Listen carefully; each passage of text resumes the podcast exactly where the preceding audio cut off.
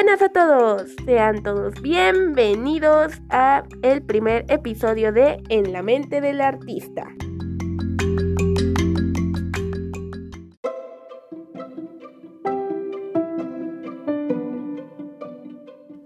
Y antes de empezar con este podcast que me tiene súper emocionada, tenemos que hacer una pequeña aclaración. Estoy mala de la garganta. Y bueno, como estoy encerrada en mi cuarto por esto de que parece ser una gripa, eh, mi voz suena bastante mal y aparte tampoco tengo el equipo necesario como para montar una grabación de muy buena calidad, entonces pues espero logren comprender.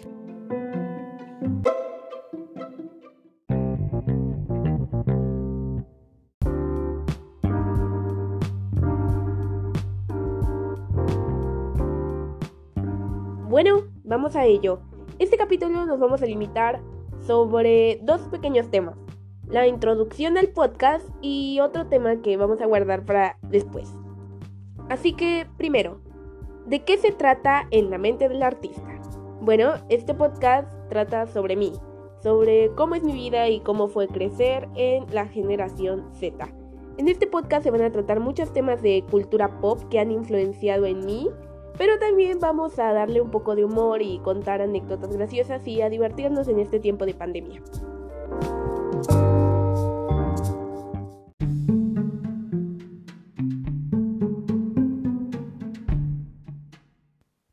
Para empezar, ¿quién es la artista? Bueno, la artista soy yo. Y bueno, por si no le explico mi nombre, principalmente es porque estoy muy interesada en el ámbito del arte. Principalmente me dedico a artes plásticas y a dibujo tradicional, pero últimamente con toda la pandemia me he estado dedicando bastante al arte digital y al modelado 3D ya que muchas de las papelerías no están abiertas y no puedo conseguir materiales para arte. Sigo dibujando en tradicional, pero bueno, esta faceta de mí tan artística que me define tanto y por la que tiene nombre este podcast, me gustaría dejarla para hablarlo en alguna otra ocasión.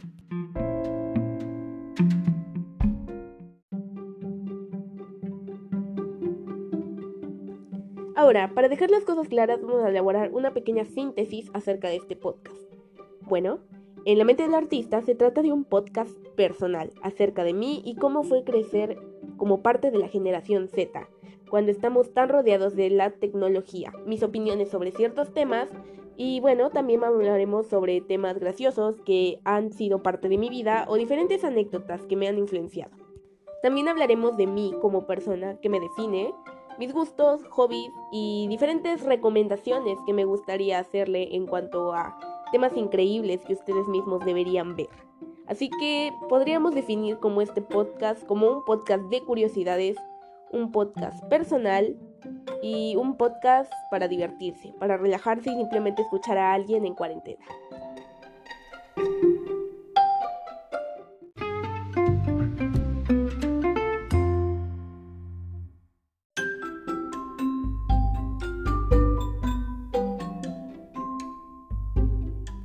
Así que bueno, como pueden ver en el título del podcast, el día de hoy hablaremos de mi aberrante miseria y eterna desgracia. ¡Woo!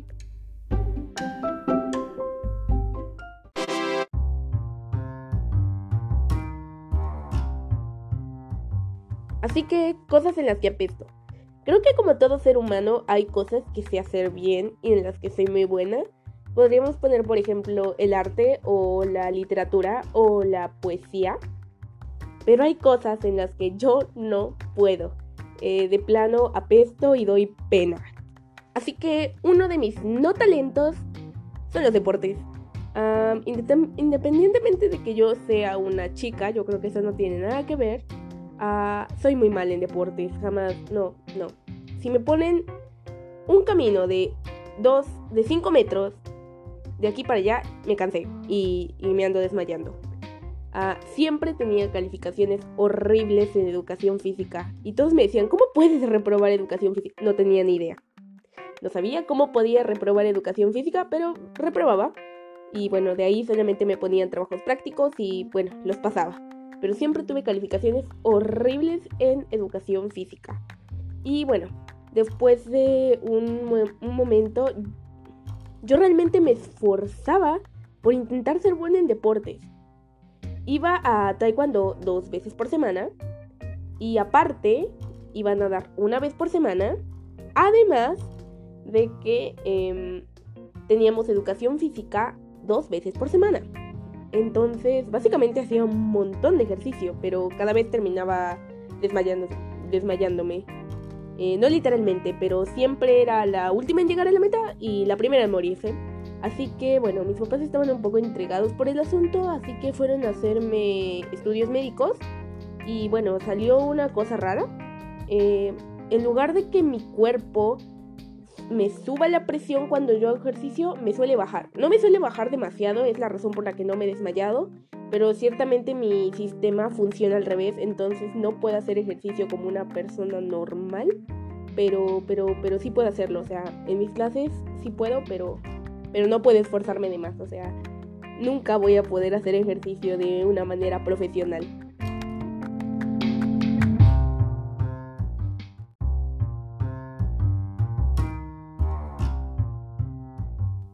Otro de lo que podríamos llamar mis no talentos son las matemáticas.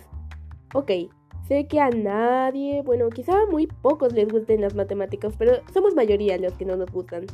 Pero yo realmente era muy mala y aunque me siento un poco penada por decir esto, en la secundaria tan mala que cuando me ponían una prueba y yo no podía entender nada, fue como de, ok, me largo a copiar. Así que, sí, eh, ¿qué tiene malo? Eh, cuando no podía me largaba a copiar. No es una práctica ética, pero me sirvió. Pero chicos, por favor estudien. No, no, no copien, no está bien. En cualquier momento los van a descubrir. Ninguna mentira se queda oculta. Así que, bueno, yo acabo de confesarme, así que manténgámoslo así.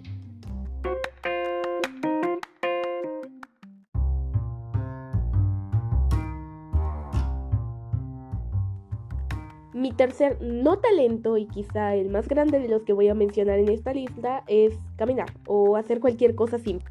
La razón es que soy muy patosa y cualquier cosa que haga conmigo es constantemente la ley de Murphy. No sé si la han escuchado, pero dice que si algo puede salir peor, va a salir peor. Entonces, cualquier oportunidad que tenga para caerme o para romper algo o para lastimarme, va a pasar. Eh, mi mamá generalmente no me deja acercarme a objetos de cristal ni a la cocina porque suelo hacer desastre. De hecho, la última vez que entré en la cocina terminé rompiendo la licuadora y ahora mi mamá tiene que comprar una, la siento mamá. Y hablando sobre este tema, creo que el mayor exponente que tengo acerca de este no talento podría ser una anécdota que contaré enseguida. Así que íbamos a la Ciudad de México, mi hermano, mis padres, yo y mi inseparable prima Elizabeth, la prima del artista.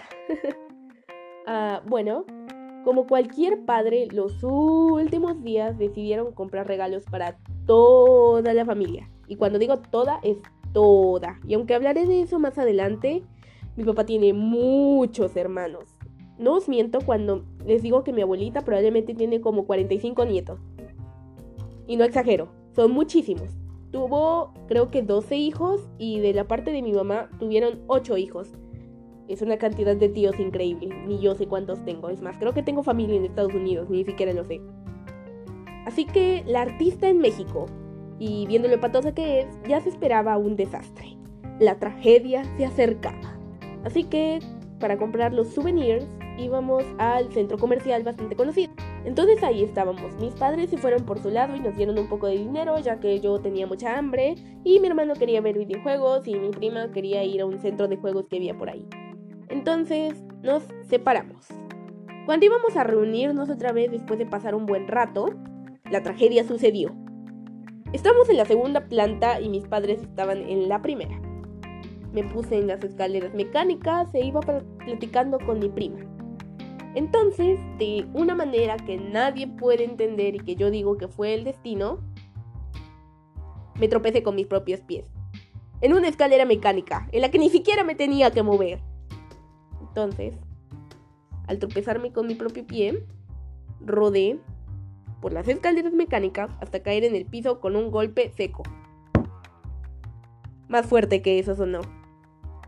Entonces, imagínense en esta situación. Ustedes tirados en el suelo con un golpe increíble en la frente, con ganas de llorar por el golpe, de repente voltean hacia arriba y ven a mil personas aproximadamente, creo que eran más, mirándolos fijamente.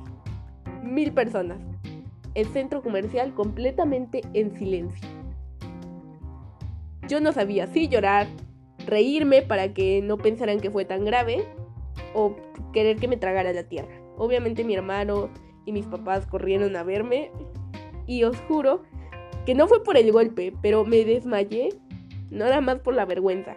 Entonces, imagínense, toda una familia arrastrando a una niña, mil personas ahí viendo, fue un desastre. Y desde ese momento no me quiero acordar. Así que después de ese viaje a México terminé sentada en una banca con ganas de morirme y tomando una coca para que se me subiera la presión. Estaba pálida, pálida. Mi mamá dice que estaba blanca de la vergüenza. Ni siquiera quería saber nada de nadie.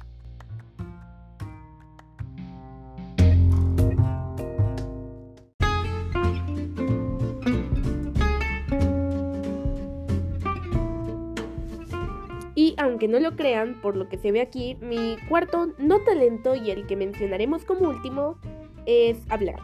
Soy terrible hablando, soy terriblemente tímida, dolorosamente tímida.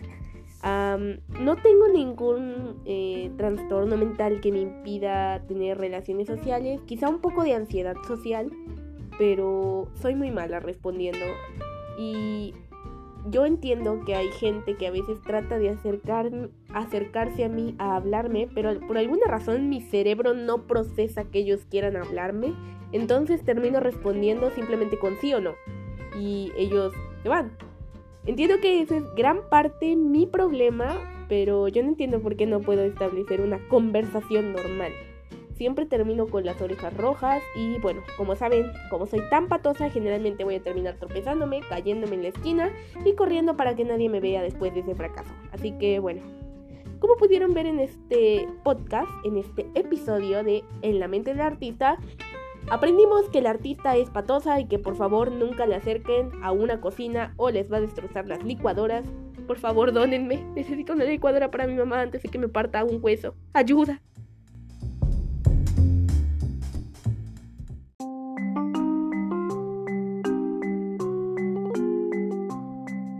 Así que con esto termina el primer episodio de En la mente del artista. Espero les haya gustado, espero les haya sacado una risa.